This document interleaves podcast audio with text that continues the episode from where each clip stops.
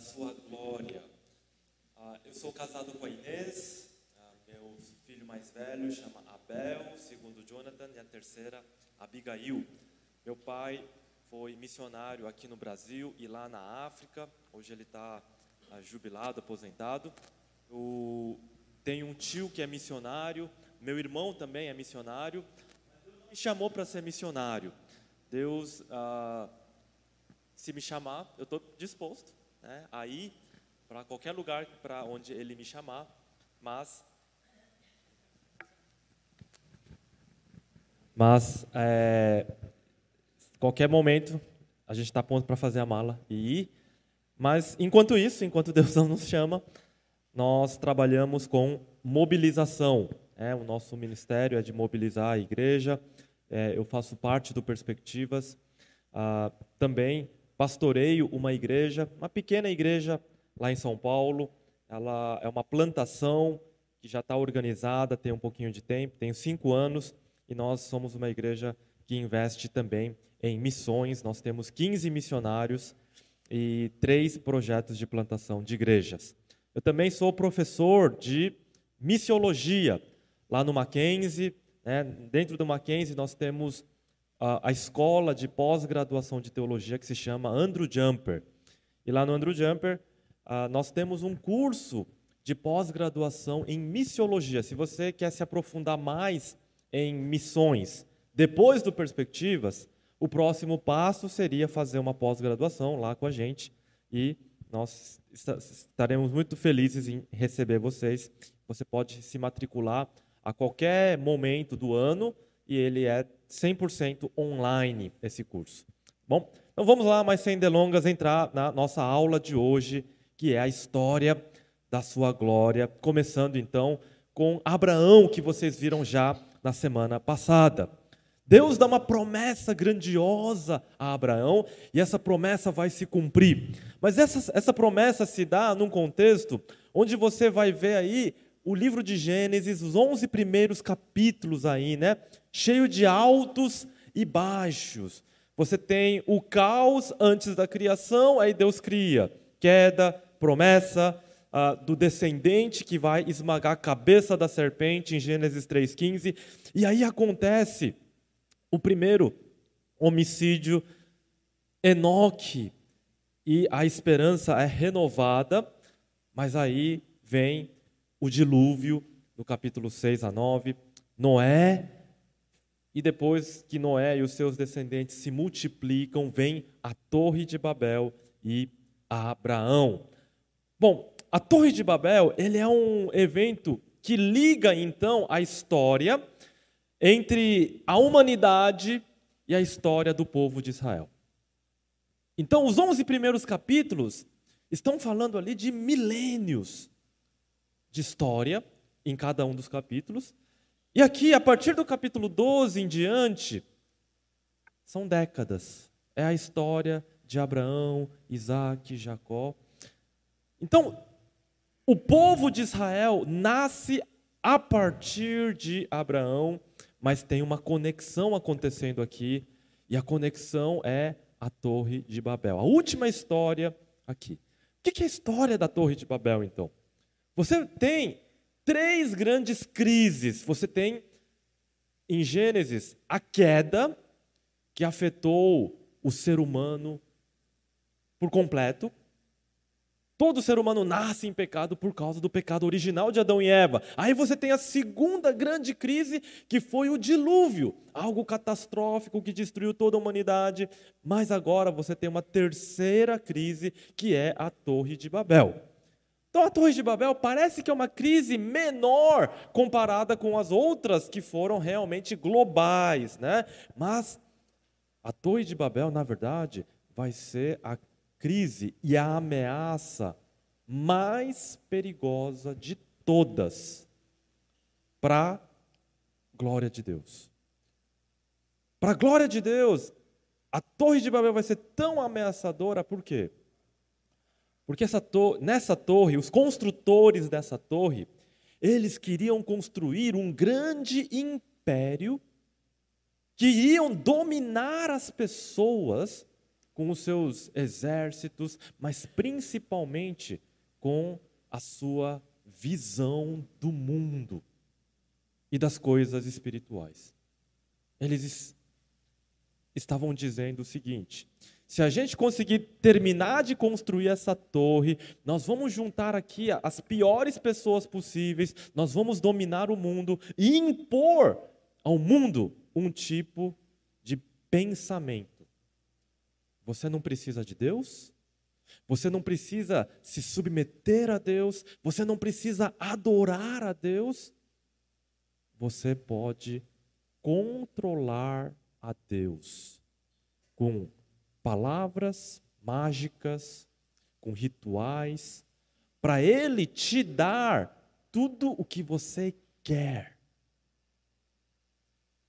Era o culto a Baal ou pe pelo menos as primeiras formas do culto a Baal, onde se você fizer tal coisa, ele vai te dar as coisas.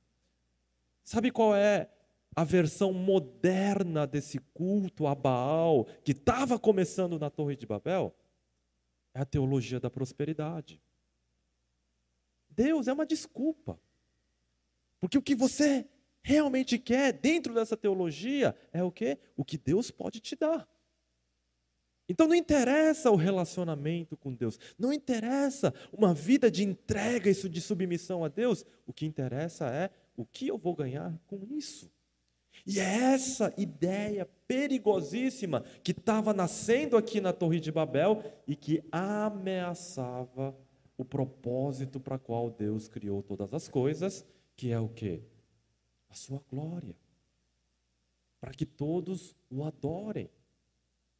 E essa é e continua sendo a pior ameaça para a adoração e para a glória de Deus. Se você vai lá numa tribo indígena, lá no meio do Amazonas, os jovens estão tudo com internet já. Né? E aí, eles estão lá com os seus influenciadores, querendo comprar aquele tênis de marca que aquele influenciador está usando, e para isso ele vai para a cidade. Porque ele quer aquele tênis, o desejo. Consumismo. É um novo Deus. E essa ideia se espalha por todo o mundo. Você vai para a Austrália, é a mesma coisa. Você vai para o Japão, é a mesma coisa. O jovem não sonha mais. Ele só quer o consumo, quer. E aí, se uma religião chega assim, olha, eu tenho um atalho, um caminho mais rápido para você conseguir as coisas. Ah, é? Me ensina. E essa é a tentação de Babel.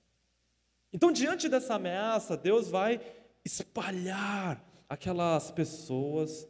E finalmente, quando essas pessoas estão espalhadas, o que, que vai acontecer no capítulo seguinte? Deus vai chamar o seu servo Abraão, e no versículo 3 ele vai dizer o seguinte: Abençoarei aqueles que o abençoar e amaldiçoarei aquele que o amaldiçoar.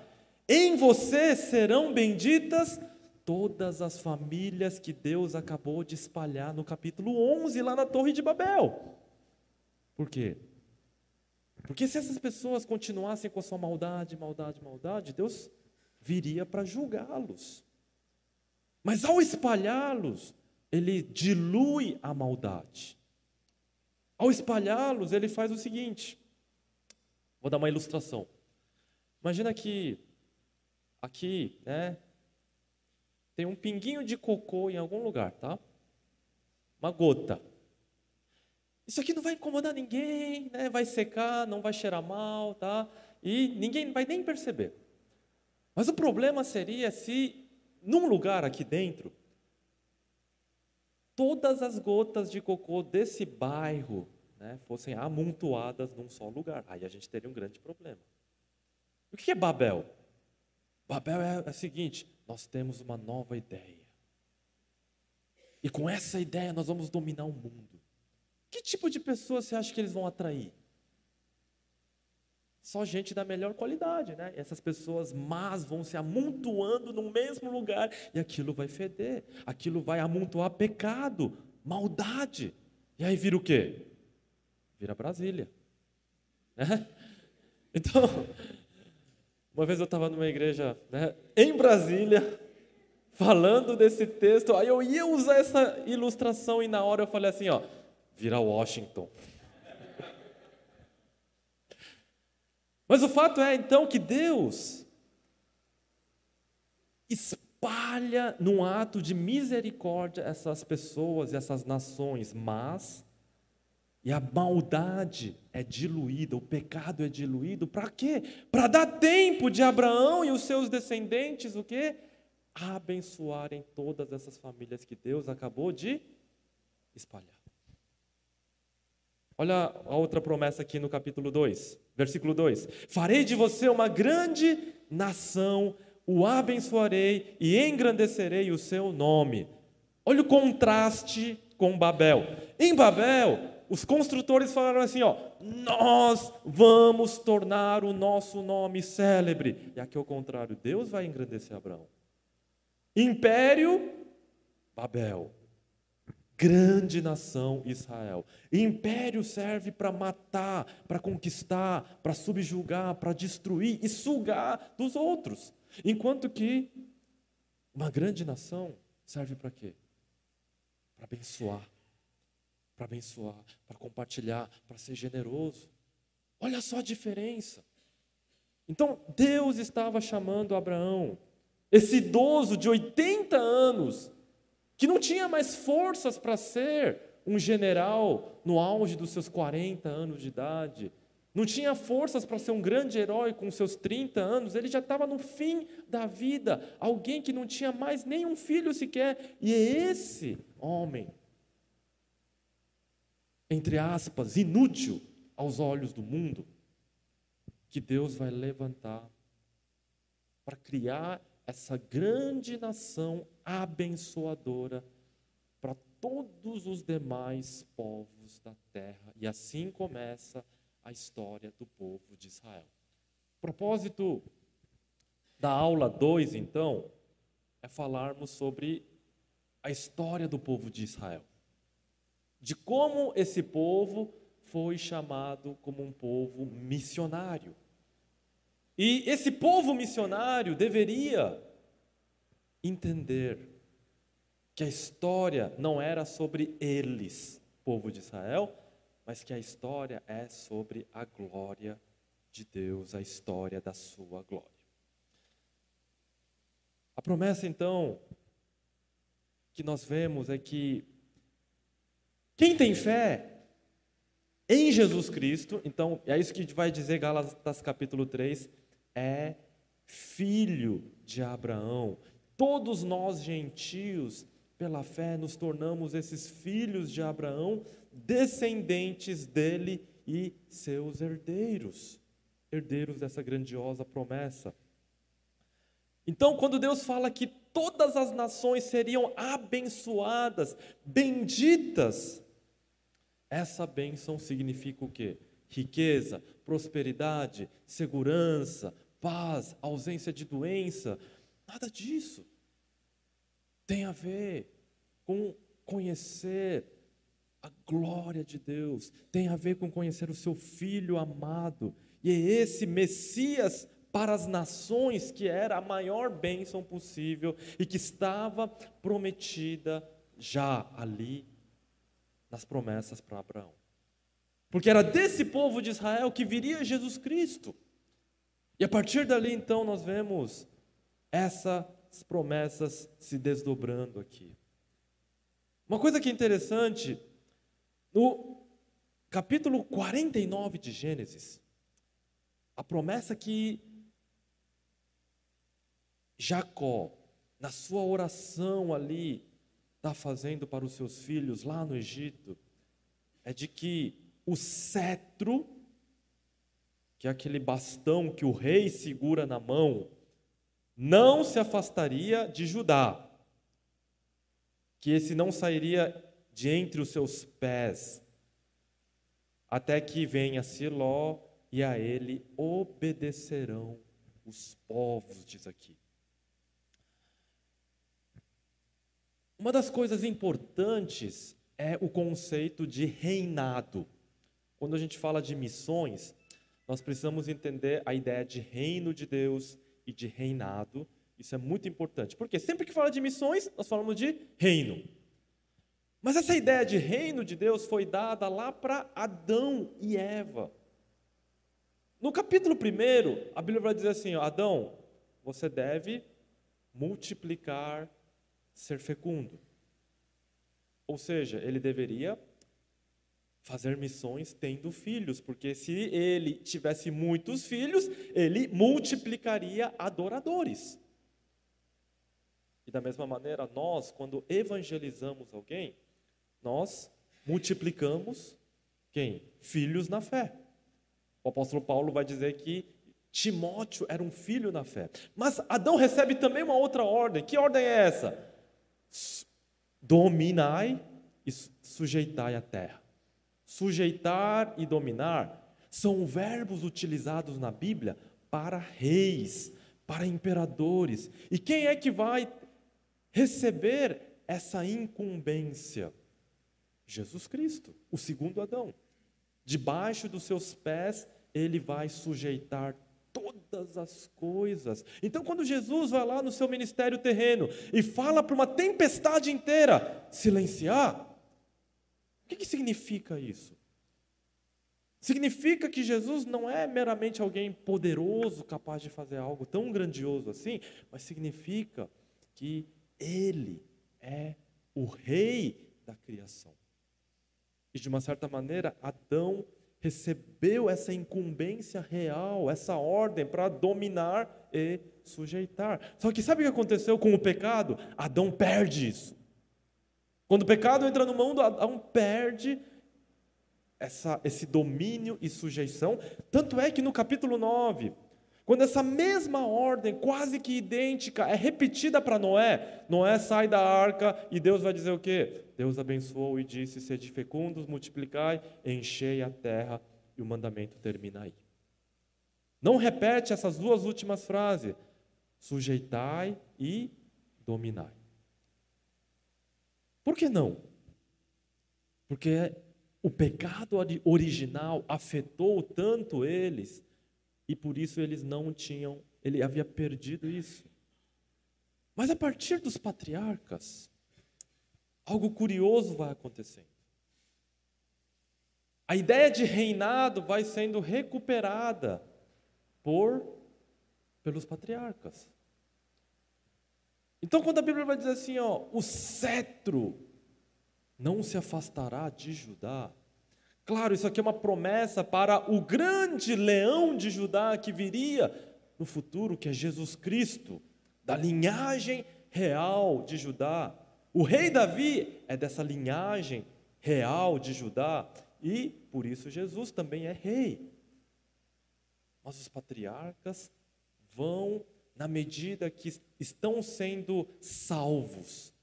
E a imagem de Deus está sendo formada no seu povo, começando pelos patriarcas, eles estão recuperando a ideia e a sua função real. Como é que a gente vai perceber isso? Abraão está diante do rei mais poderoso no planeta Terra. Ele se acovarda. Sara, fala que você é minha irmã. Ele leva Sara Imagina o coração angustiado de Abraão quando vê a sua esposa sendo levada. Deus não permite que Faraó toque em Sara. Por quê? Porque dali viria a semente santa da linhagem real para que Jesus nascesse no futuro.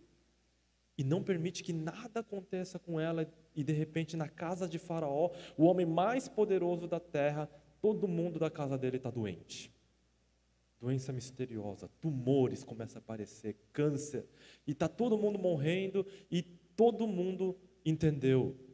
Esse negócio aqui não é uma doençazinha natural, é um castigo divino. A gente fez alguma coisa errada, então Abraão vai lá, intercede, exercendo a sua autoridade e o seu domínio sobre Abraão, de Abraão sobre Faraó intercedendo por ele, trazendo restauração àquela casa. Quando os filhos de Abraão, né, o filho de Abraão, Isaac, e os seus netos, Jacó, ele, eles são exímios cavadores de poço no deserto. Gente, cavar poço no deserto, você acha que é uma coisa simples? Sem maquinário, sem tecnologia, sem nada disso? Mas eles estavam lá, cavaram um poço, aí os animais deles iam lá, bebiam água, vinham pessoas mais fortes, tomavam o poço deles, e eles falavam assim: ah, pode ficar, eu vou cavar um outro lá. E cavavam outro poço lá. Meus irmãos, cavar poço no deserto é dificílimo. Mas quando eles conseguem fazer isso com uma certa facilidade na Bíblia, porque eles estão fazendo o quê?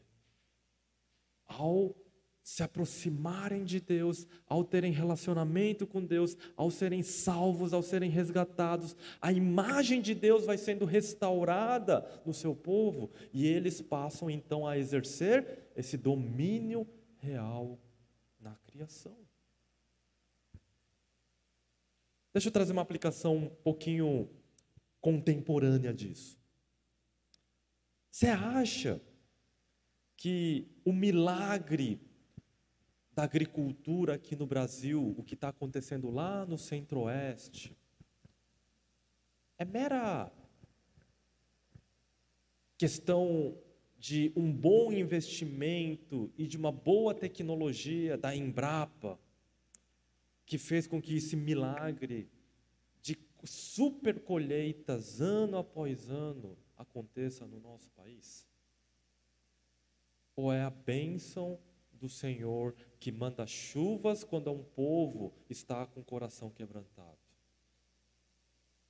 Aquela região lá do centro-oeste, ninguém queria saber daquilo lá não. Mas quem que desbravou aquela região toda desde o início? Foram missionários.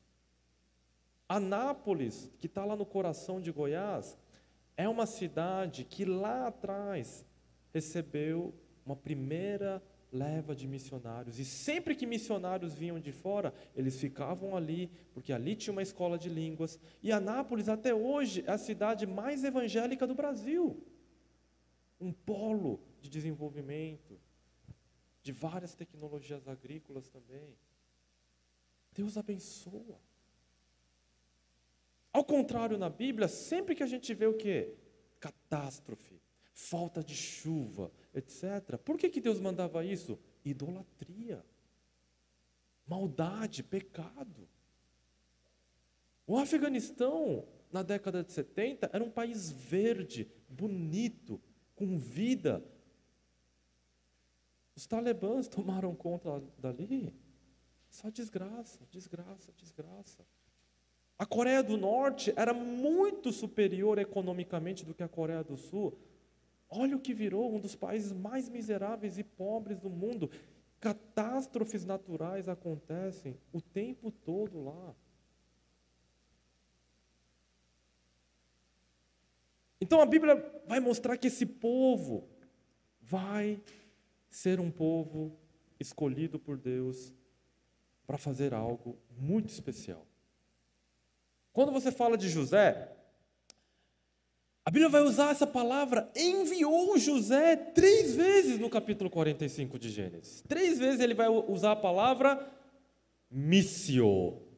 Enviar é a palavra em latim missio, mitere, que vem né, de uma tradução da palavra do Novo Testamento, apostelo, da onde vem apóstolo, e aqui no hebraico, no Antigo Testamento, é salaí. Enviou, enviou. Isso aqui é um envio missionário da parte de Deus, porque Deus tinha um propósito para José lá no Egito. Para para pensar, você acha que a nação daquela época mais poderosa de todas, que era o Egito, o povo lá era bobo, era ingênuo, para pegar um menino que saiu da prisão, só tinha 30 anos de idade, ele era um estrangeiro, e colocar ele como governador responsável pela administração de todas as coisas. Mas eles não eram ingênuos. E qual foi o motivo, qual foi o preparo que José tinha para ser o administrador, o governador, algo equivalente a um primeiro-ministro da Inglaterra, do Japão, onde tem monarquia, mas os monarcas são apenas decorativos. Quem manda mesmo é o primeiro-ministro. E José era essa pessoa. Por quê? Qual era a capacidade dele?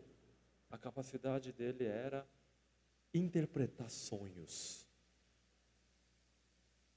Você acha que alguém hoje, com essa capacidade, pode fazer alguma coisa? O que, que os egípcios viram em José? Os egípcios viram em José uma pessoa que tem uma conexão especial com Deus. E isso bastava. Essa era a coisa mais importante. Porque os, os antigos acreditavam nisso. Eles criam que o mundo físico e espiritual está interligado. E nesse sentido, isso é mais correto do que essa visão mais moderna do que, de que os espíritos não existem, e o misticismo pagão, né, que é, é, tem essas explicações todas malucas sobre a realidade. Então o que, que eles acreditavam? Eles acreditavam o seguinte: olha, a bênção dos deuses vai fazer se a gente plantar, a gente vai colher. Mas se a gente errar o tempo certo de quando deve colher, quando deve plantar, isso vai ser prejudicado. Então eles precisavam ouvir o que, que, eles iam falar. Então o faraó é que tinha essa incumbência, essa responsabilidade, porque tinha isso. Agora, quando você descobre alguém com essa capacidade, você vai ser o governador. Hoje, qual é o ministério mais importante num governo? Hoje. E aí, gente? Da? Não, não. Da fazenda, da economia. Tá? Qualquer governo, o ministro da economia é o mais importante em tempos modernos. Agora imagina o seguinte: imagina um ministro da economia capaz de saber com exatidão o que vai acontecer nos próximos 14 anos. E ele vai se preparar detalhe por detalhe, vai de, preparar toda a nação para o que, que vai acontecer para os próximos 14 anos. Meu, esse país, essa nação, vai se tornar a potência mundial. Né? Os egípcios eram sábios ou não? Colocaram José ali e se tornaram ainda muito, mas muito mais poderosos no mundo. E quem é que eles louvavam e glorificavam por, tudo, por todos esses feitos? A José e ao seu Deus, o Deus de José. Quantas pessoas será que a gente vai encontrar lá no céu que foram impactadas pelo testemunho, pela vida e pela presença do povo de Deus ali no Egito, hein? Talvez a gente tenha uma surpresa, né? O fato é que Deus enviou o povo, o seu povo para lá, porque o Egito seria o grande palco para a glória de Deus. Agora a gente vai fazer um salto. E depois de quase 400 anos, nós vamos chegar na época de Moisés. Então, 400 anos é muito tempo, não é verdade?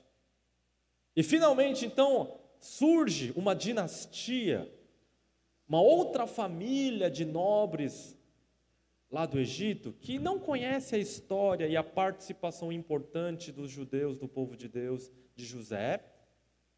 Então eles vão começar a oprimir os hebreus. Nesse momento Deus vai levantar Moisés. A Bíblia vai dizer que Deus ouviu o clamor do seu povo.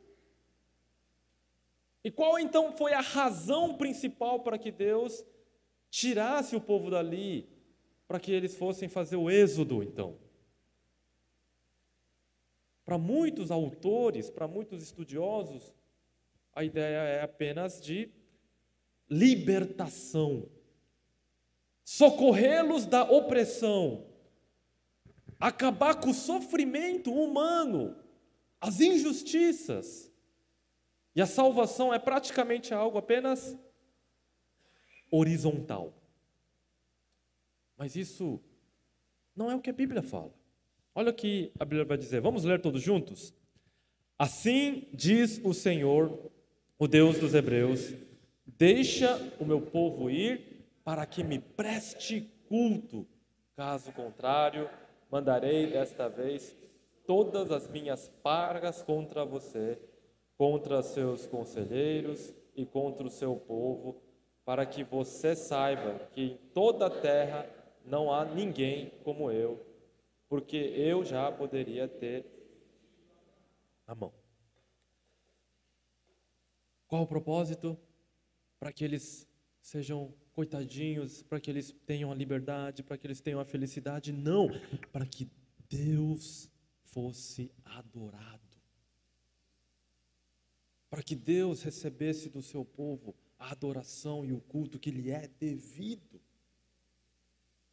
Não só isso, a salvação então ela é vertical o que está acontecendo aqui na época de Moisés. Mas não só isso, Faraó é apenas uma marionete do grandioso Deus de Israel. Em Êxodo capítulo 9, a Bíblia vai dizer o seguinte: Eu já poderia ter estendido a mão para te ferir. Você e seu povo com peste, e você teria sido cortado da terra. Mas em verdade foi para isso que eu o mantive para mostrar a você o meu poder, para que o meu nome seja anunciado em toda a terra. duas pestes, dois milagres, talvez já teriam sido suficientes para convencer Faraó a deixar o povo ir. Mas o que a Bíblia vai dizer em vários versículos? Deus é que endureceu o coração de Faraó. Deus é que endureceu o coração de Faraó. Uma marionete. Por quê? Porque Deus tinha um propósito.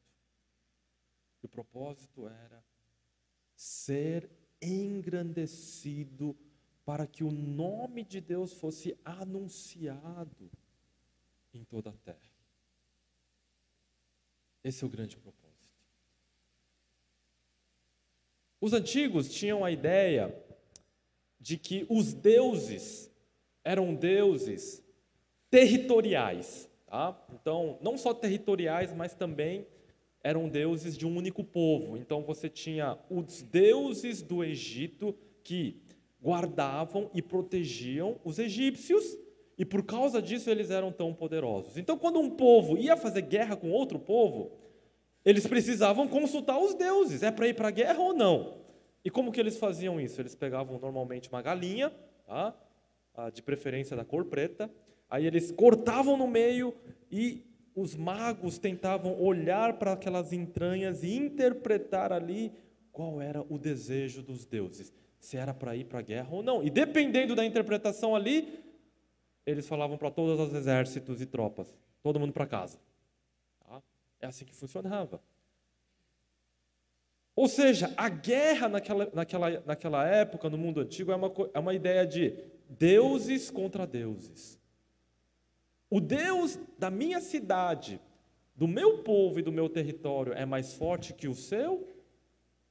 Então, se ele quiser, a gente vai invadir e vai conquistar, e ele vai se tornar e vai subjugar o seu Deus. Essa é a ideia. Então, quando Nabucodonosor conquista todos aqueles povos e erige uma estátua gigantesca, que é uma mistura entre Nabucodonosor, da imagem dele e dos deuses deles, qual que é a ideia ali?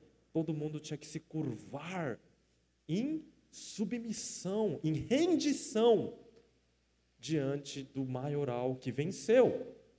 Era um ato de humilhação. Mas quando aqueles três jovens falam assim, não, a gente não vai se curvar diante disso. É? A gente não vai se curvar diante disso. Isso era não só uma mera afronta,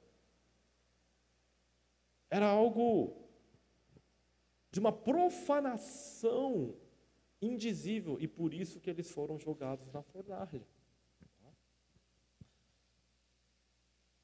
Mas a Bíblia vai dizer o seguinte: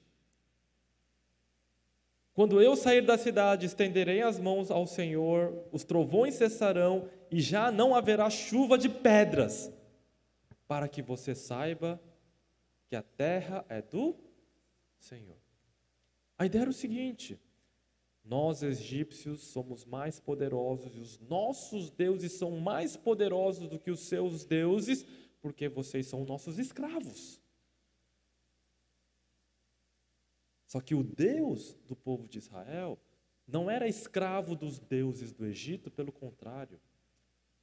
Quando Deus fala para Moisés tocar com o seu cajado no rio Nilo, para os egípcios, aquele rio era um dos deuses mais importantes.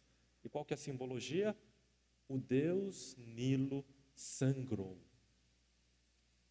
Quando o sol que é a maior divindade dos egípcios, Ra, ele vai então ficar todo eclipsado. O Deus de Israel humilhou o Deus mais poderoso do Egito. Essa é a mensagem. É o Deus de Israel, então, invadindo para resgatar o seu povo. Essa é a ideia para que Deus seja glorificado, para que o seu nome seja temido. Esse é o propósito do povo ser tirado do Egito. Não era porque o povo era coitado, porque eles clamaram a Deus e que eles, etc. Claro que Deus se importa com as pessoas. Mas o que realmente estava em jogo era o fato de Deus ter adotado esse povo colocado o seu nome e que Deus não iria abandoná-los, pelo contrário, ele iria cumprir os seus grandiosos propósitos. Então, quando o povo está lá no deserto, reclamando, reclamando, reclamando, Deus poderia matá-los, não é verdade? Olha o que o Salmo 106 vai dizer: no Egito, os nossos antepassados não deram atenção às tuas maravilhas, não se lembraram das suas muitas manifestações, do seu amor leal e se rebelaram junto ao mar vermelho. Contudo, ele os salvou por quê? Porque teve pena deles, misericórdia deles? Claro, também, mas a coisa mais importante é por causa do seu nome que Deus os salvou quando eles reclamaram com Moisés, quando aquelas tropas todas estavam vindo. Ou seja, a história da Bíblia é a história da glória de Deus. Esse é o propósito de todas as coisas. Vamos ler o Salmo 72 juntos? Permaneça para sempre o seu nome e dure a sua fama enquanto o sol brilhar. Sejam todas as nações por meio dele e que elas o chamem bendito. Bendito seja o Senhor, o Deus de Israel, o único que realiza feitos maravilhosos. Bendito seja o glorioso nome para sempre. Encha-se toda a terra da sua glória. Amém e amém. Então, será que os estrangeiros que estavam lá no Egito e presenciaram todas aquelas maravilhas, será que eles não foram impactados? Claro. O Egito era a nação mais poderosa da terra, tinha muitos estrangeiros vivendo lá, muitos escravos, e não deu outra. Então, quando o povo estava saindo de lá, olha só o que aconteceu: os israelitas foram de Ramsés até Sucote e grande multidão de estrangeiros de todo tipo seguiu com eles. Diante daquelas maravilhas todas, Jetro vai louvar e glorificar a esse Deus. 40 anos depois de tudo o que aconteceu no Egito, o povo ficou 40 anos lá no deserto, tal, tal, tal. E finalmente chegava a hora deles conquistar a terra prometida. E quando então os espias são enviados para a cidade de Jericó, Raabe se converte. E como que foi a conversão de Raabe? Não foi porque o evangelho para ela era, olha, você é uma prostituta, pecadora, e que pode receber o amor e o perdão de Deus se você se arrepender e mudar de vida. Não foi essa a pregação do evangelho para Raabe. Para Raabe, o evangelho foi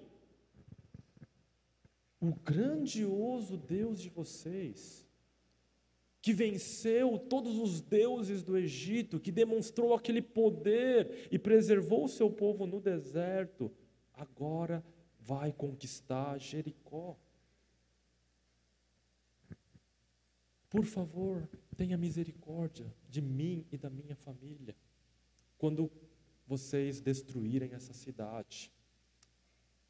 Ou seja, foi o temor a esse Deus grandioso, cuja fama durava 40 anos. Gente, a gente esquece coisa que aconteceu há quatro anos atrás, há oito, dez anos atrás. Imagina lembrar de algo que tem 40 anos de história, mas para a mentalidade dessas pessoas, tudo aquilo estava vívido. Por quê? Porque Deus ele era grandioso e a sua glória continuava sendo anunciada. Então o que estava acontecendo era o contrário. Não era o povo que ia invadir uma fortaleza impenetrável que tinha seis metros de muro, a espessura do muro, tá? Mas eram as pessoas de Jericó que estavam apavoradas. Abraão não deveria estar apavorado de com Faraó. E da mesma maneira, a igreja não deveria estar e viver apavorada, tímida, porque ela recebeu o Espírito Santo, que é a presença de Deus e o poder de Deus para testemunharmos, né? Só que a história se repete, infelizmente. A igreja fica acuada, com medo, tímida, e o povo de Deus também, muitas vezes, enquanto a, rea... enquanto a reação das pessoas é: por favor, Tenham misericórdia de mim e da minha família. O Deus de vocês é esse Deus grandioso. Todo macumbeiro sabe que não, não se brinca com o povo de Deus. Né? Eles sabem disso. Todo homem perverso, aqueles que molestam crianças, eles vão dizer o seguinte: se tem a figura paterna bem presente naquela família, eu não mexo com essa criança. Se é uma família cristã, eu não mexo com aquela criança daquela família. Mas se é uma criança que os pais não dão muita importância, ele está lá sozinho, abandonado, essa é a chance, eles vão dizer. Deus é esse Deus grandioso, poderoso e que está com o seu povo. Mais adiante, temos uma história bem curiosa que é a dos gibeonitas. Um povo inteiro que se converteu. Jericó já tinha sido vencida e agora eles iriam conquistar as demais cidades ali em Canaã. Os gibeonitas sabiam que eles iriam também ser destruídos. Então o que, que eles fizeram? Em vez deles simplesmente irem lá se renderem, eles aplicaram um golpe. Eles chamaram algumas pessoas da liderança, vestiram elas de roupas maltrapilhas, como se eles fossem viajantes que vieram de muito longe, apareceram diante de Josué e falaram: Nós, gibeonitas, somos um povo de um lugar muito longe, nós não somos de Canaã, não, tá? Nós somos de muito longe. E ouvimos da fama do Deus de vocês e queremos nos render. Vamos fazer uma aliança?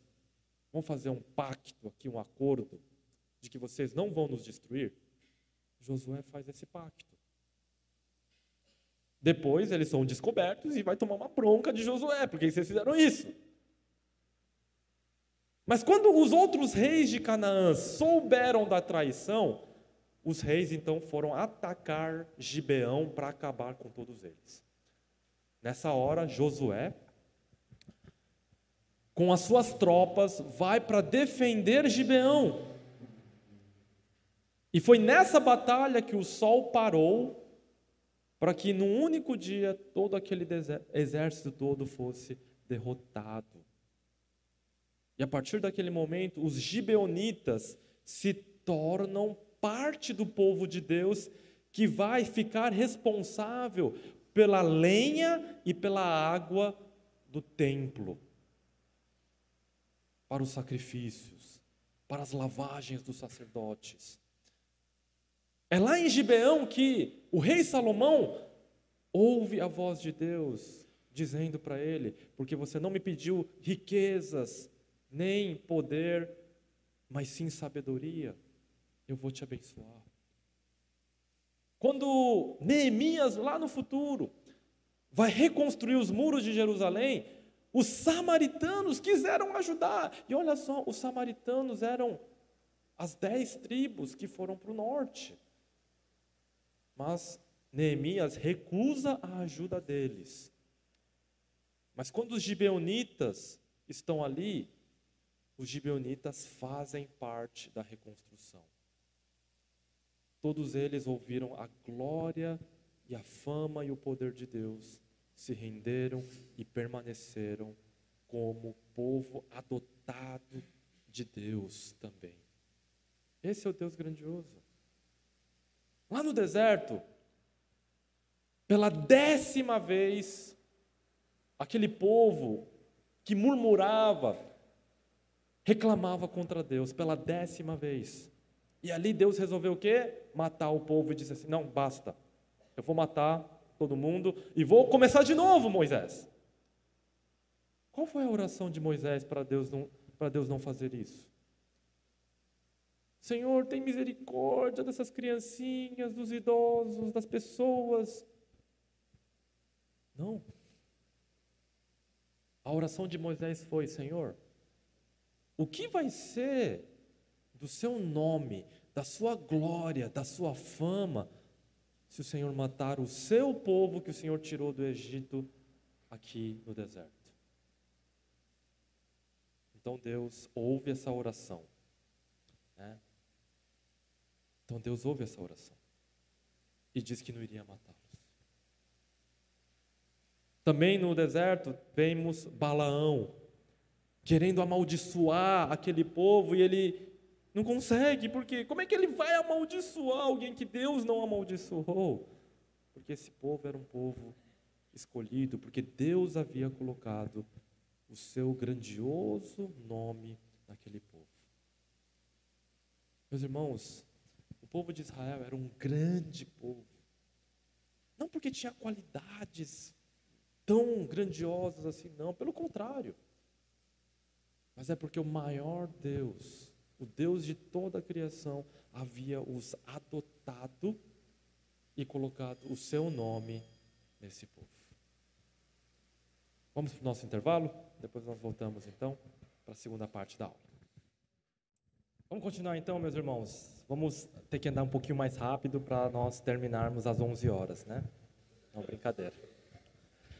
10 horas. 10 para as 10. Vamos lá. Então, o povo de Deus, ele tem um chamado sim missionário, tá? O povo de Israel tem esse chamado sim missionário. Olha só o que vai dizer Êxodo capítulo 19. Agora, pois, se ouvirem atentamente a minha voz e guardarem a minha aliança, vocês serão a minha propriedade peculiar dentre todos os povos, porque toda a terra é minha, e vocês serão para mim um reino de sacerdotes e uma nação santa. Quando, quando a Bíblia vai dizer que eles seriam um reino de sacerdotes, sacerdote nada mais é do que uma ponte ele vai fazer a ponte, ele vai fazer a intercessão, né? E o povo todo seria essa ponte e essa nação santa, diz aqui. Em Deuteronômio capítulo 4, a Bíblia vai dizer o seguinte: guardem e cumpram essas leis, porque isso será sabedoria e entendimento de vocês aos olhos dos povos, que ouvindo todos esses estatutos dirão: de fato, este grande povo é gente sábia e inteligente. E ele vai dizer: Pois que grande nação há que tenha deuses tão chegados assim como o Senhor nosso Deus, todas as vezes que o invocamos, e que grande nação há que tenha estatutos e ju juízos tão justos como toda a lei que hoje eu lhes proponho, diz assim.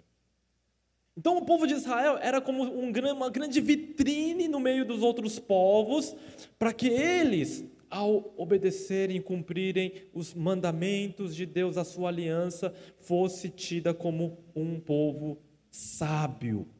Quando eles olhavam para quê? Como a lei deles era justa. Em todos os outros povos, quando alguém rouba alguma coisa, ou ele apanha, ou cortam a mão de acordo com a gravidade, ou a pessoa é punida com a morte porque ele roubou. Mas na Bíblia, as leis do Antigo Testamento são sempre: em primeiro lugar, preserva a vida. Se alguém roubou, ele vai devolver quatro vezes mais o prejuízo da pessoa. Não seria maravilhoso? Hoje a pessoa rouba aqui no, no nosso país, em outros países, qual que é a punição? Vai para a cadeia. E aí, com os nossos impostos, ele tem que o quê? Receber três refeições por dia, pagar, ah, quando ele vai ser transferido para um outro presídio, aquela escolta né, caríssima, etc. E é muito caro manter tudo isso. Tá?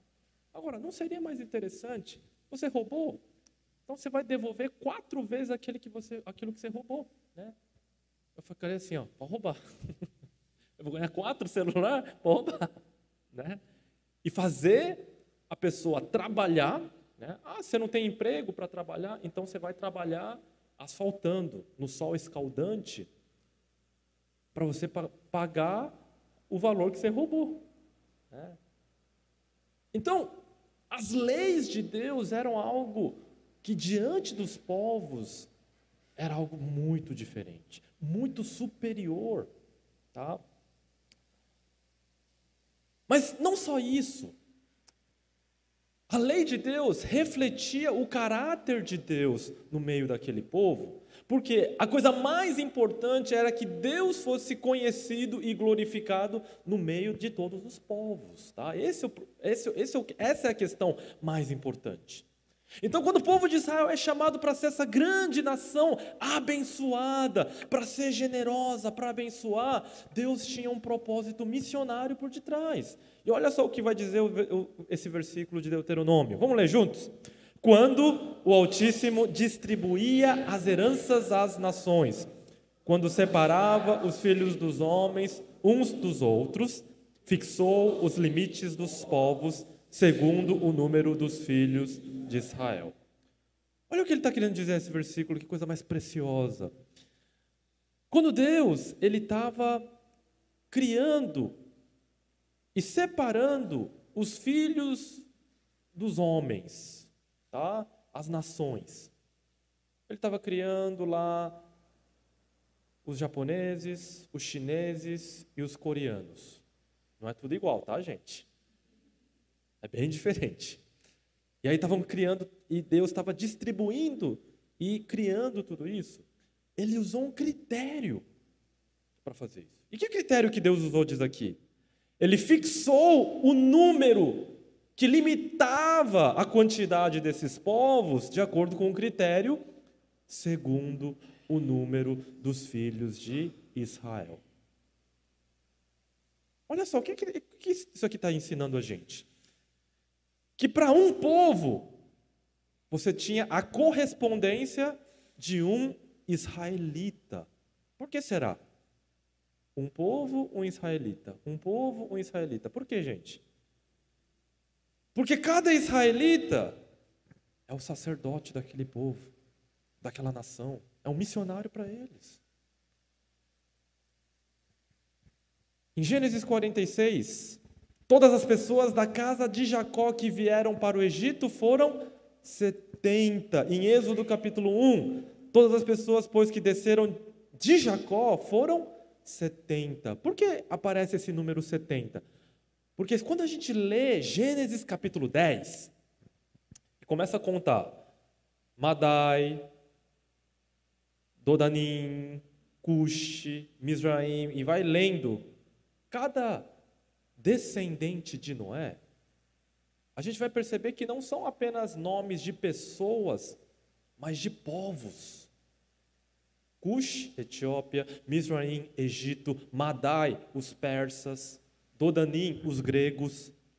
É mencionado Tarsis, que é Roma. E aí você começa a ler aquilo lá, são nações. E aí você conta um, dois, três, quatro, chega lá no final, dá 70. Existiam 70 nações naquela época e tinha 70 israelitas.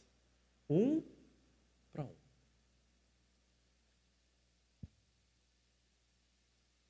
Eu sou da igreja presbiteriana, né, aqui do Brasil, e eu peço a licença de vocês, se você não é presbiteriano, tá? É só uma ilustração, né?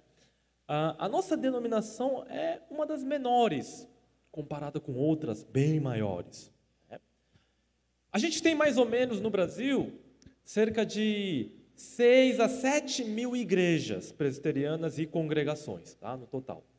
Então, quando você olha assim, né, é, não são, são muitas, mas também não são tantas como outras denominações. Mas, mas dentro da minha denominação, olho isso e falo assim: hum, tem 6 a 7 mil igrejas e os últimos números mostram que existem cerca de 6 a 7 mil povos ainda não alcançados. Será que é à toa isso? Aí eu comecei a sonhar, né? Peraí, imagina se a gente faz uma campanha e cada igreja adota um povo. É sua responsabilidade, esse é seu povo.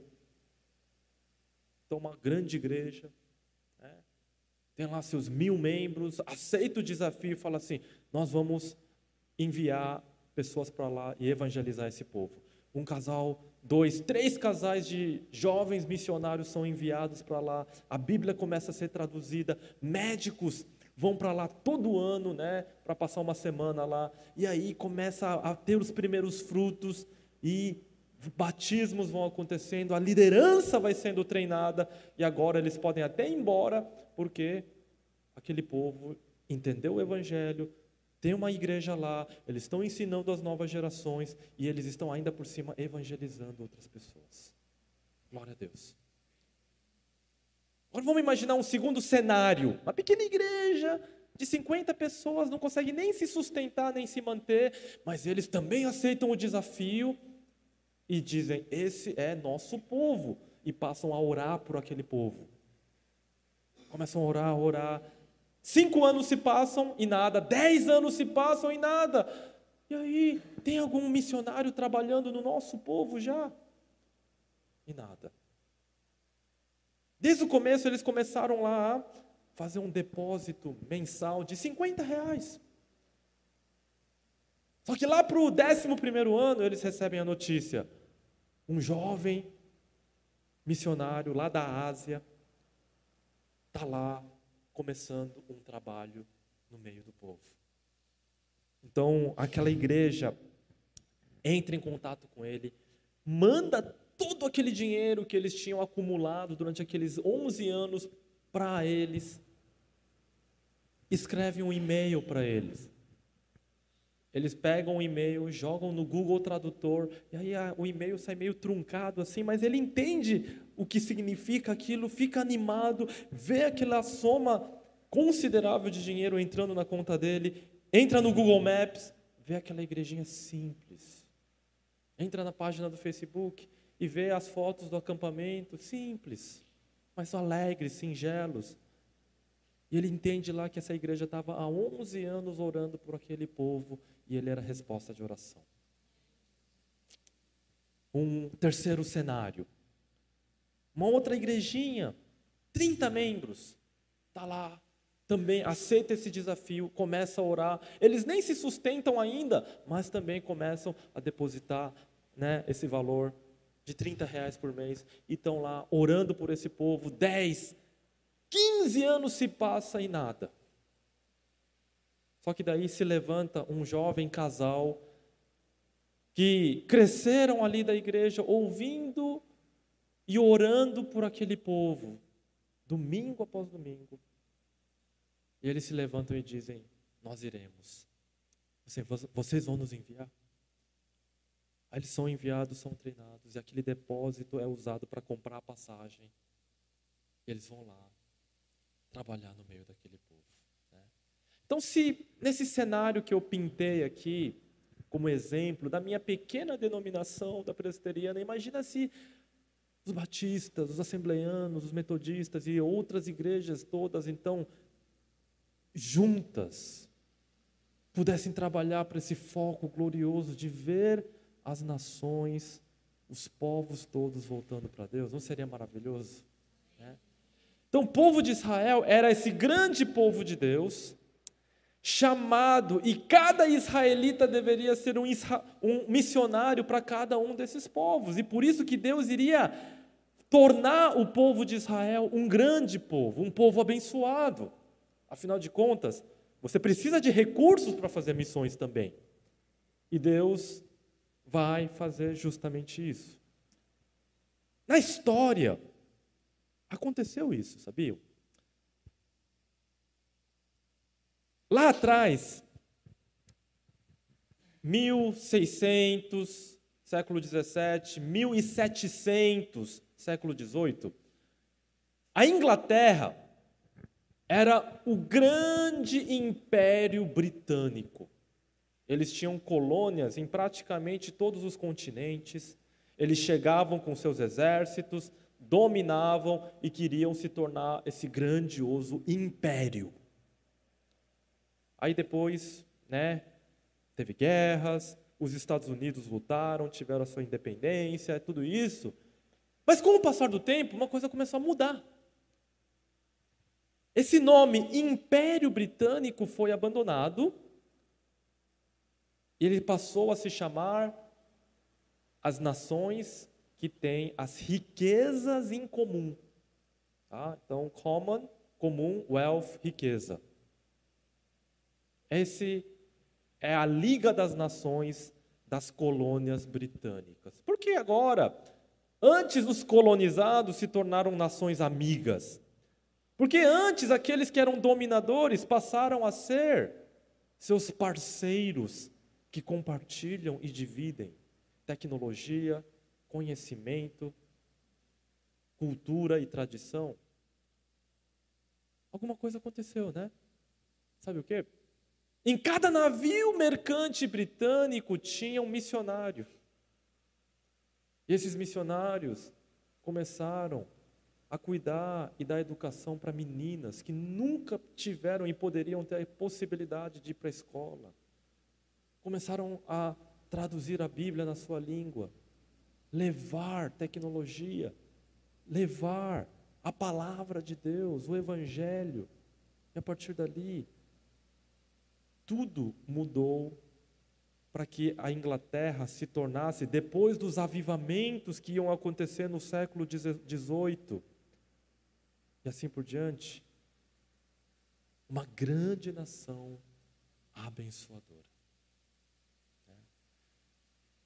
O nosso país tem jeito.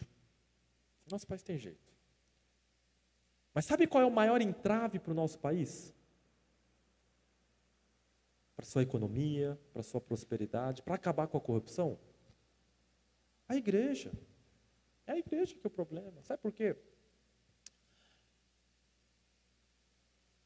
Deus, se abençoasse com as comportas abertas e tornasse o Brasil uma das potências mundiais econômicas, nesse estado que se encontra a igreja brasileira, o que, que ia acontecer? Ia ser um show de horrores. Você ia ver os estacionamentos das igrejas cheios de carro importado, as mulheres desfilando na igreja com roupa e bolsa de marca, só na carnalidade, só no consumismo. Não ia ter glória para Deus, não ia ter quebrantamento, não ia ter avivamento, não ia ter espiritualidade. Sabe qual é a salvação para o nosso país? É a igreja brasileira acordar para missões. Porque quando isso acontecer, quando isso acontecer, Nós vamos ser uma nação abençoada para abençoar. Nós vamos tornar-se uma grande nação para ser mais generosa, para ser sacrificial, para abençoar. E por que não ser um dos líderes mundiais na pregação do Evangelho? Por que, que Deus abençoou tanto a Inglaterra naquela época para se tornar a nação mais rica e poderosa do mundo? Porque era a época que eles mais enviavam missionários para o mundo. Por que os Estados Unidos hoje é a nação mais rica e poderosa no mundo? Porque é a nação que ainda hoje envia mais missionários para o mundo. Porque a Coreia do Sul, que era um paísinho insignificante há 50 anos atrás, mais pobre do que o Haiti, totalmente destruído pela guerra, é uma das maiores economias do mundo. Porque a Coreia do Sul é o segundo país que mais envia missionários para o mundo. Não é coincidência. A igreja coreana é pequenininha comparado com a igreja brasileira, pelo tamanho. A Coreia é do tamanho do estado de Pernambuco. Tem só 50 milhões de habitantes, o Brasil tem 230 milhões de habitantes. O número de evangélicos é pequeno lá comparado com o do Brasil, mas a Coreia envia 30 mil missionários. O Brasil, 15 mil. Metade. O Brasil não está ruim no cenário mundial, tá? Mas ela está muito atrás do seu potencial. Quando é que nós vamos nos tornar uma grande nação abençoadora? Quando a igreja acordar para o arrependimento, para a adoração verdadeira ao Senhor, para entender que o Deus Mamon servia a esse Deus do dinheiro, do poder, da glória humana, é idolatria. E quando finalmente entender que, os, que a prioridade tem que ser levar o Evangelho às nações, quando isso acontecer, o Perspectivas nem precisava existir. Mas quando isso acontecer, meus irmãos, e Perspectivas for algo totalmente irrelevante e desnecessário, nós vamos ver novos tempos. Por quê? Porque a igreja, hoje, quer ofuscar a glória de Deus. E Deus não divide a sua glória com ninguém. Né?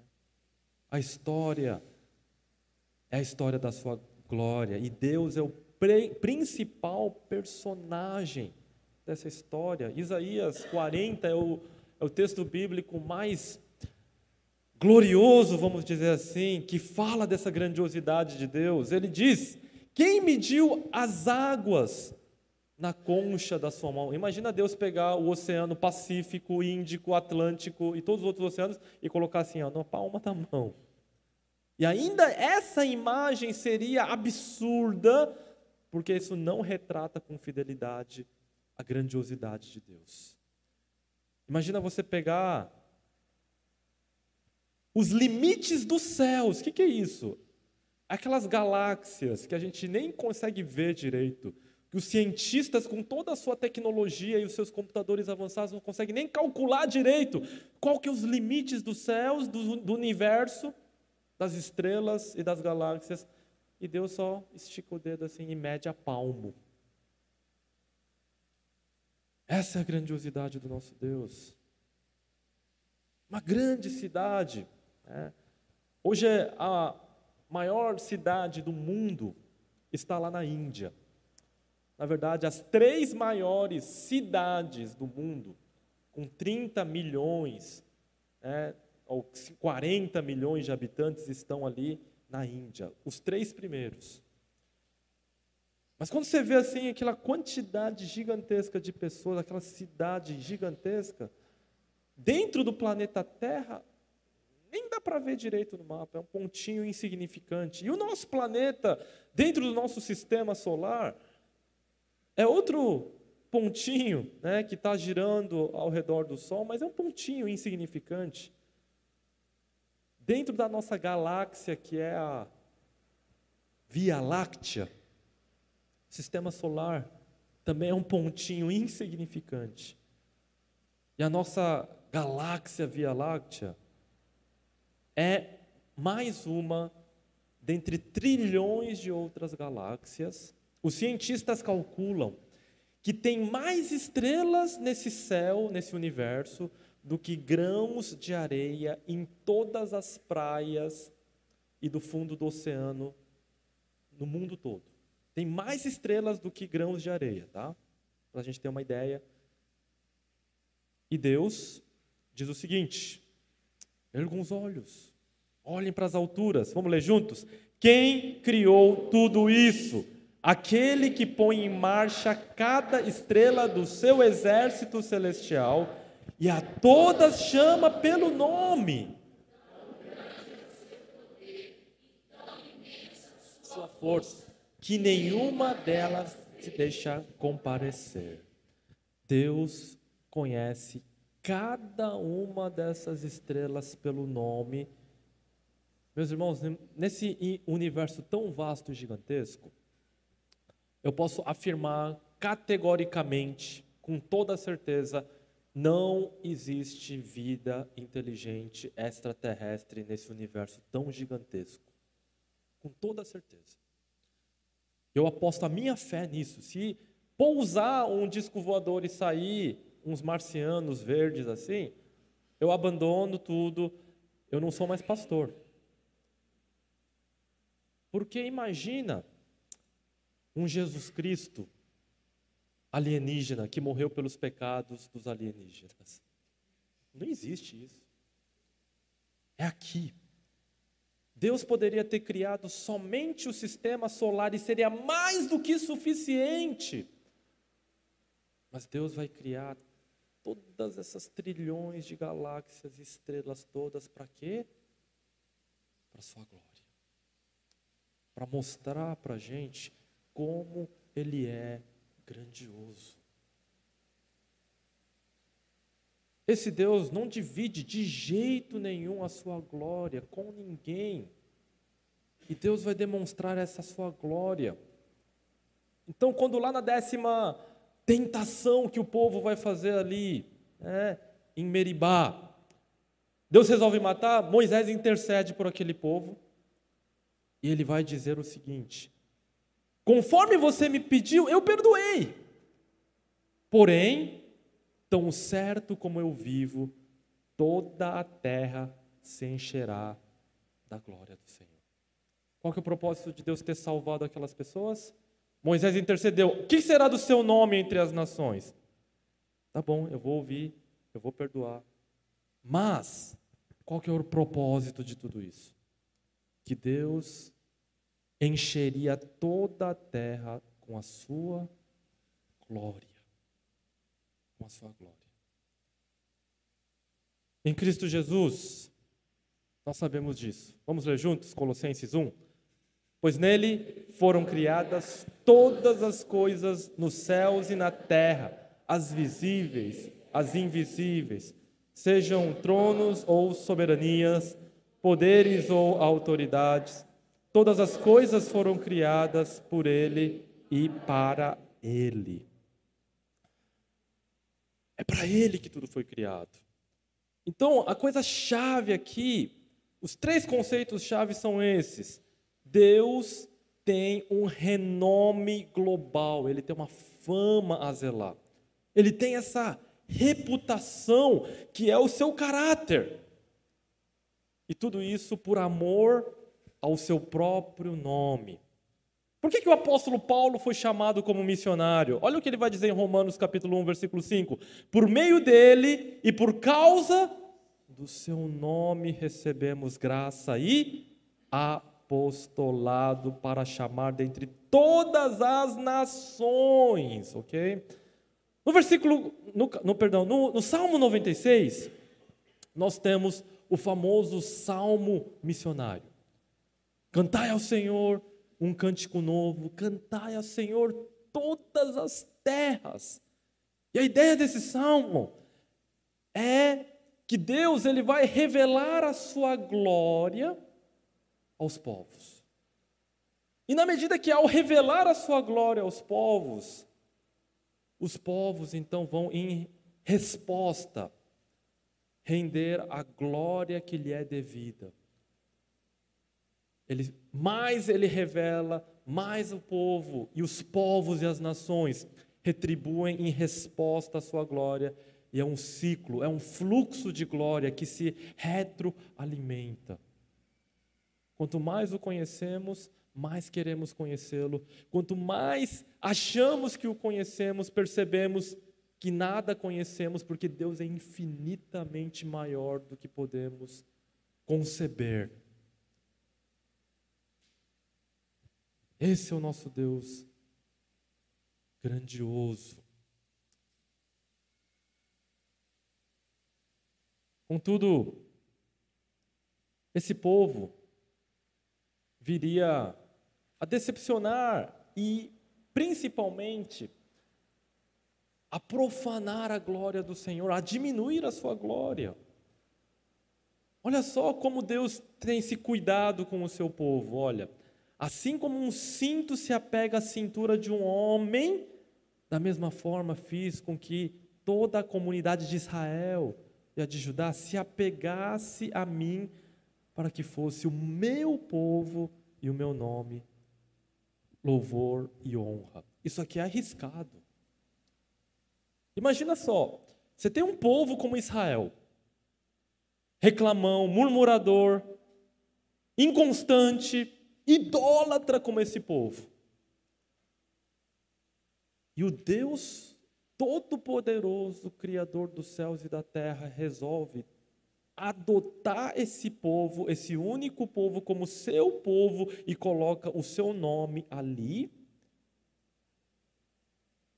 e ele diz: agora vá e me represente diante de todas as nações. Olha só que risco, não é verdade?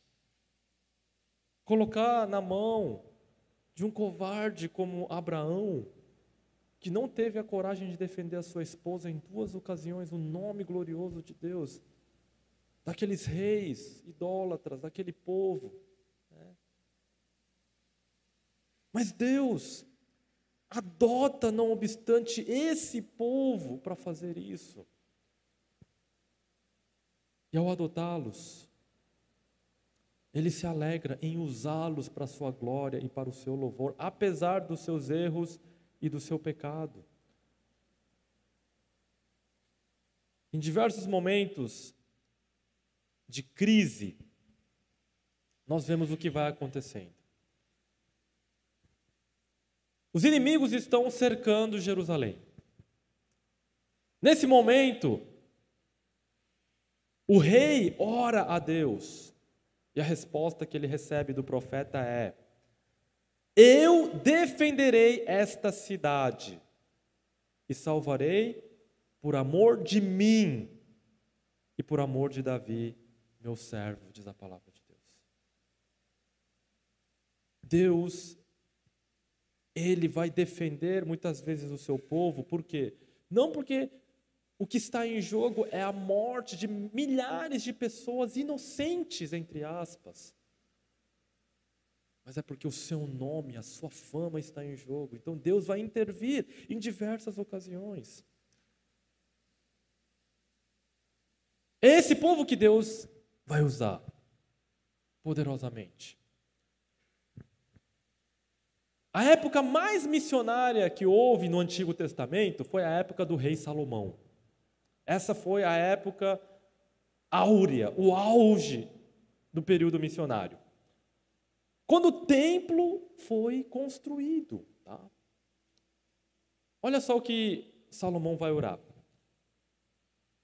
Ele termina a construção, vai fazer a oração de dedicação, e nessa oração ele inclui na oração dele o estrangeiro. Vamos ler juntos? Também ao estrangeiro que não for do teu povo de Israel, porém vier de uma terra distante por amor do teu nome, porque ouvirão do teu grande nome e da tua mão poderosa e do teu braço estendido, e orar voltado para este templo. Ouve tu nos céus, lugar da tua habitação, e faze tudo o que o estrangeiro te pedir, a fim de que todos os povos da terra conheçam o teu nome, para te receber como o teu povo de Israel, e para saberem que este templo que eu edifiquei é chamado pelo teu nome. O povo, então, recebeu a promessa da terra prometida desde Abraão, e ali é que vai ser construído o templo. Então, todas aquelas guerras que o rei Davi travou, que Josué travou, era para conseguir conquistar a terra que Deus havia prometido. E quando eles conseguem, primeira coisa que Salomão vai fazer, não havia nenhum palácio sequer. Primeira coisa, antes dele construir o próprio palácio, é construir primeiro o templo. Essa é a prioridade. E aonde que o palácio é colocado? Olha no mapa. No centro do mundo. Se você vê no mapa ali, ó, o acesso para a África é aquela tirinha de terra, né? Não tem outro jeito, tem que passar por ali. Para ir para a Europa, para ir para a Ásia, está tudo conectado, é ali o centro do mundo. É por onde as nações, o comércio, a cultura, tudo passa por ali. E Deus coloca o seu templo ali. Tá? Quando Salomão termina de fazer a oração, a nuvem da glória do Senhor desce sobre o Santo dos Santos e nem os sacerdotes conseguem mais entrar lá dentro. Quem gosta de ficção científica conhece o conceito de buraco de minhoca. A ideia de que alguma um portal estelar se abre e se você atravessar aquele portal, você vai parar lá do outro lado do universo, em algum lugar distante. Tá? Então essa é a ideia. Isso é uma ficção, tá? porque eu creio que isso seria impossível, porque nós seres humanos fomos criados por Deus para estarmos limitados dentro do tempo e do espaço. Mas os cientistas, então, né, aqueles que escrevem ficção científica, eles sonham com isso. Mas isso aconteceu. E qual era o único lugar no planeta Terra que tinha um buraco de minhoca, um portal estelar aberto, que ligava céu e terra? Era o Santo dos Santos. O sumo sacerdote podia entrar uma vez no ano só, e ali tinha as cortinas. E quando ele atravessava aquela cortina, onde ele entrava? Na presença de Deus. E onde Deus está? no seu santo trono de glória. Uma vez no ano, o sumo sacerdote podia levar o perdão dos pecados do povo de Israel e também dos estrangeiros, que se achegassem a ele para receber o perdão de Deus. O rei Salomão, então, depois que constrói esse templo, dedica essa oração, os povos então vão começar a se achegar. Aos milhares, talvez. Imagina uma mulher como a rainha de Sabá, que vem lá da África, porque ouviu a fama do rei Salomão chegando até lá. Gente, imagina a rainha de Sabá saindo dali com toda a sua caravana real. Não era pouca coisa. Não era um avião que passava. Era uma multidão de gente, de nobres, com riquezas, indo em caravana e as pessoas paravam e olhavam e perguntavam: Para onde vocês estão indo? Nós estamos indo conhecer o rei Salomão e o seu Deus. E quando ela chega lá, a Bíblia vai dizer que essa fama o atraiu graças ao nome do Senhor, olha só o nome de Deus. E quando ela chegou ali, começou a fazer perguntas difíceis, etc e tal, e ficou impressionada com o que viu. A Bíblia vai dizer que ela ficou como fora de si. A rainha de Sabá vai se converter. Jesus vai dizer no Novo Testamento: a rainha do sul vai se levantar no dia do juízo contra aquela geração dos fariseus que rejeitaram Jesus. Né? Mas não só a rainha de Sabá, várias outras pessoas foram sendo atraídas, como por exemplo o rei árabe Agur, que vai ser convidado pelo rei Salomão a escrever uma parte da Bíblia. Imagina um rei gentil escrevendo a palavra de Deus. Você consegue conceber isso para um judeu? Mas isso se dá em Provérbios capítulo 30. Ele diz assim: palavras de Agur, filho de Jaque de Massá, que é a Arábia, tá? Disse o homem: Fatiguei-me, ó Deus, fatiguei-me, ó Deus, e estou exausto porque sou demasiadamente estúpido para ser homem e não tenho inteligência de homem. Não aprendi a sabedoria. Olha só que humildade, vindo de uma das pessoas que era considerada um dos maiores sábios do mundo, convidado pelo rei Salomão a escrever parte da Bíblia. Mas olha a humildade dele. E ele vai fazer a seguinte pergunta: Não tenho conhecimento do santo. Quem subiu ao céu e desceu? Quem encerrou os ventos nos seus punhos? Quem amarrou as águas na sua roupa? Quem estabeleceu todas as extremidades da terra? Qual é o seu nome? E qual é o nome de seu filho, se é que o sabe? Espera aí, eu estou ficando doido ou ele está falando de Jesus já aqui? Qual é o seu nome? Ele está falando de Deus, do Santo. E qual é o nome do seu filho, se é que o sabe? um rei árabe, alcançado na época do rei Salomão, convidado a escrever, escrever a palavra de Deus, inspirado pelo Espírito Santo, perguntando qual é o nome do seu filho. Ele continuando diz: Não me des nem a pobreza nem a riqueza, mas me dê o pão que me for necessário para não suceder que estando eu farto te negue e diga: Quem é o Senhor? Ou que empobrecido venha furtar e profane o nome de quem? De Deus. O nome de Deus. O rei Lemuel também é outro rei árabe de Massá, que também vai escrever o Provérbios capítulo 31, e talvez foi esse rei que escreveu o capítulo da mulher virtuosa.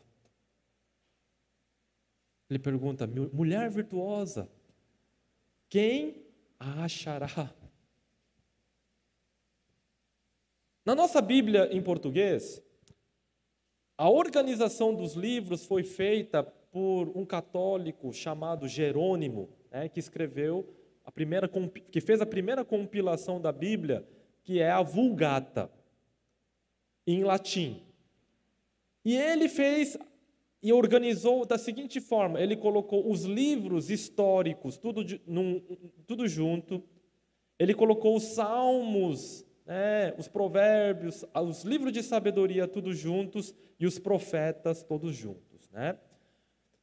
Então, é uma maneira que ele entendeu que estava correta de fazer. Mas, na Bíblia hebraica, tá? na Bíblia hebraica, como o judeu até hoje usa, que vem de uma tradição mais antiga que essa, há uma outra sequência.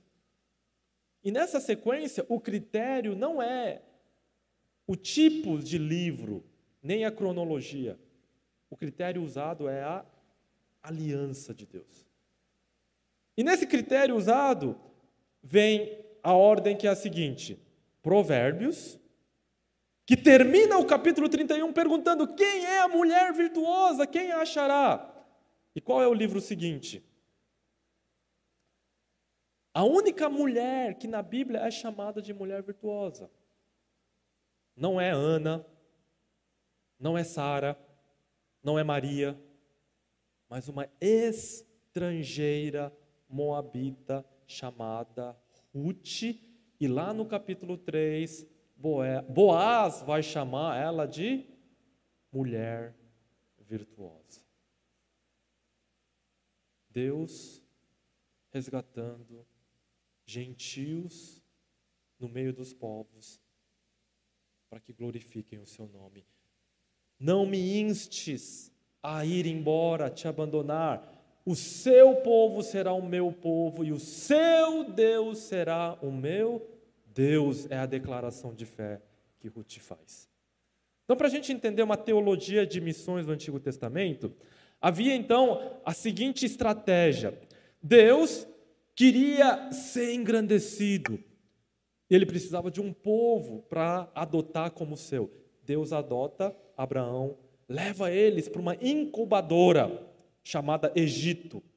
Monte de comida, tudo próprio ali para essa nação se tornar uma grande nação e dali, naquele lugar, Deus os tira dali, opera aquelas maravilhas como o grande palco da sua obra e vai conduzi-los até a terra prometida, onde seria construído o templo para, numa primeira fase, atrair todas essas nações, como nós estamos vendo. Rainha de Sabá, os reis árabes e tantos outros reis que viriam por causa da fama de Deus e de Salomão. Olha só como o pecado atrapalhou. Se o povo tivesse sido obediente, eles não precisavam ficar 40 anos no deserto, já entrariam lá dentro. Se na época de Josué eles tivessem eliminado os seus inimigos, não precisava o rei Davi e o livro dos juízes existir. Né? O livro de juízes é o pior livro que tem na Bíblia e não precisava existir. Porque só na época do rei Davi é que eles vão conseguir vencer todos os inimigos. E finalmente, então, começa essa fase de missões. Mas depois, então, que essa primeira fase, então, tivesse saturada, se Salomão não tivesse pecado, as nações iam sendo atraídas, atraídas, atraídas, e todas as nações perto ao redor estariam já alcançadas ou teriam ouvido o Evangelho. E agora começaria então, talvez, uma segunda fase, a fase como a de Jonas, enviando o quê?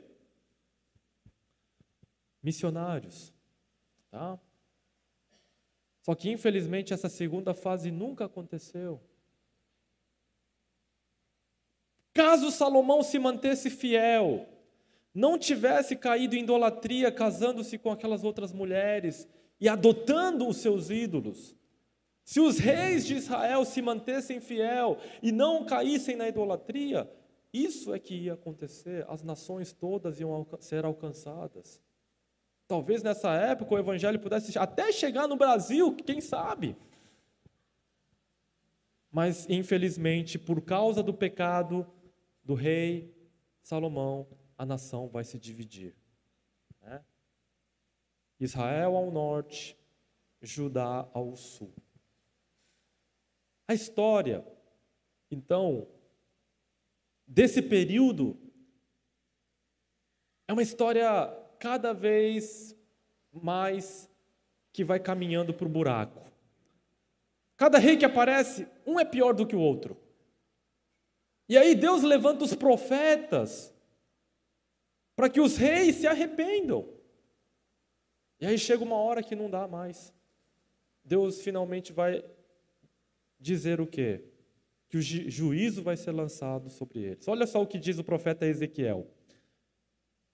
Esta é Jerusalém que eu coloquei no meio das nações, com os outros países ao seu redor.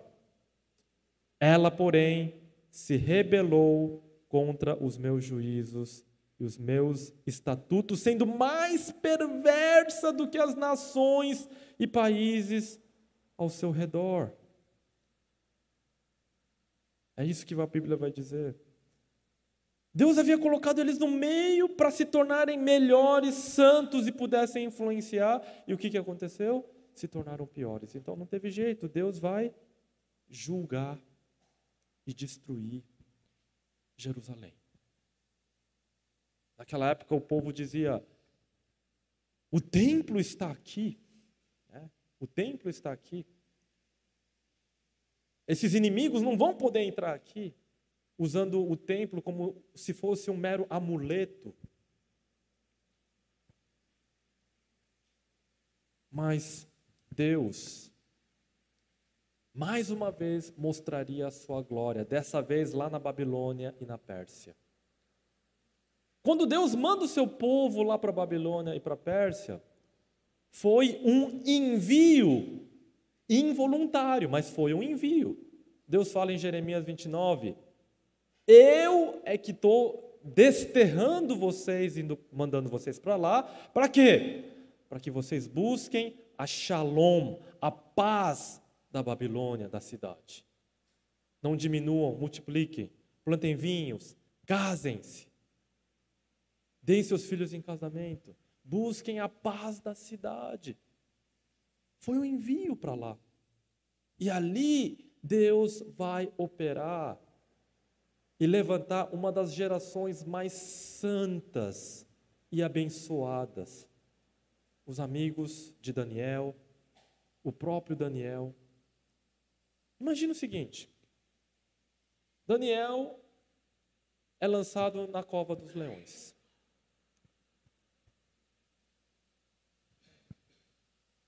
A Pérsia é o país e o império mais poderoso da terra. Daniel sai ileso da cova dos leões. O rei da Pérsia glorifica o Deus de Daniel. Ele pergunta: Daniel, o seu Deus te salvou? Ele sai dali ileso. A fama corre por todo mundo. Por todo mundo. O Deus de Israel é o grande e verdadeiro Deus.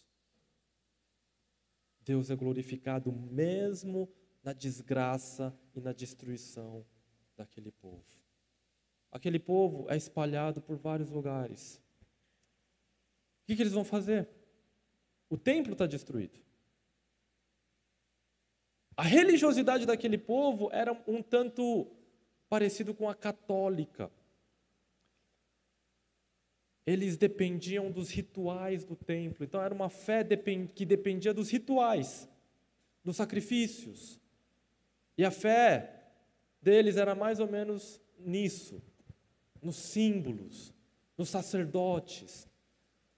Mas a partir daquele momento, onde não há mais templo, eles estão dispersos entre as nações e agora eles vão começar a se reunir nas sinagogas para quê? Para finalmente estudar a lei. Ler a palavra de Deus sábado após sábado, e ali eles estão começando a entender a palavra do Senhor, tradições rabínicas vão surgindo, e aí se preparando para algo grandioso que estava para acontecer a vinda de Jesus Cristo. Mas Deus os espalha no meio das nações, coloca ele em sinagogas, não só para que eles tenham clubes de leituras bíblicas, mas para que essas sinagogas sejam o quê? Unidades missionárias que vão alcançar os povos. No dia de Pentecoste, a Bíblia vai dizer no capítulo 2 de Atos que as nações, que todas as nações da terra vieram para Jerusalém para a festa. Por que, que isso aconteceu? Porque os judeus que estavam espalhados pelo mundo todo estavam fazendo o quê? Nas suas sinagogas, falando do Deus de Israel. Quem são os reis magos que vieram do Oriente trazer os presentes lá para Jesus? Pessoas que foram alcançadas pelo Evangelho, do Antigo Testamento, do Deus de Israel. O quê?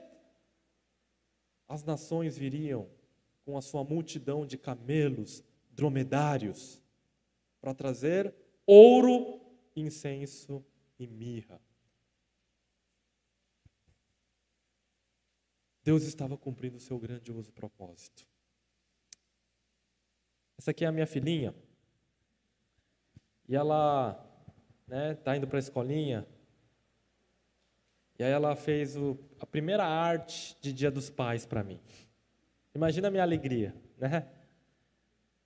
E de uma certa maneira, Deus, ele é esse colecionador dessa arte de geladeira dos seus filhos, das nações, que trazem a ele o seu louvor e a sua glória. Sabe por que, que o diamante brilha? A pedra bruta do diamante não tem brilho. Ele é todo fosco, ele é meio opaco. Mas quando o diamante bruto ele é pego e ele, ele vai receber aqueles cortes, tá? Ele vai receber todos aqueles cortes. E por causa daqueles cortes, quando a luz ele penetra, ele vai fazer aquele efeito de refle, refle, refletar a luz várias vezes e aí ele vai multiplicar a luz que entra e se tornar algo brilhante. Né? E de uma certa maneira, a glória de Deus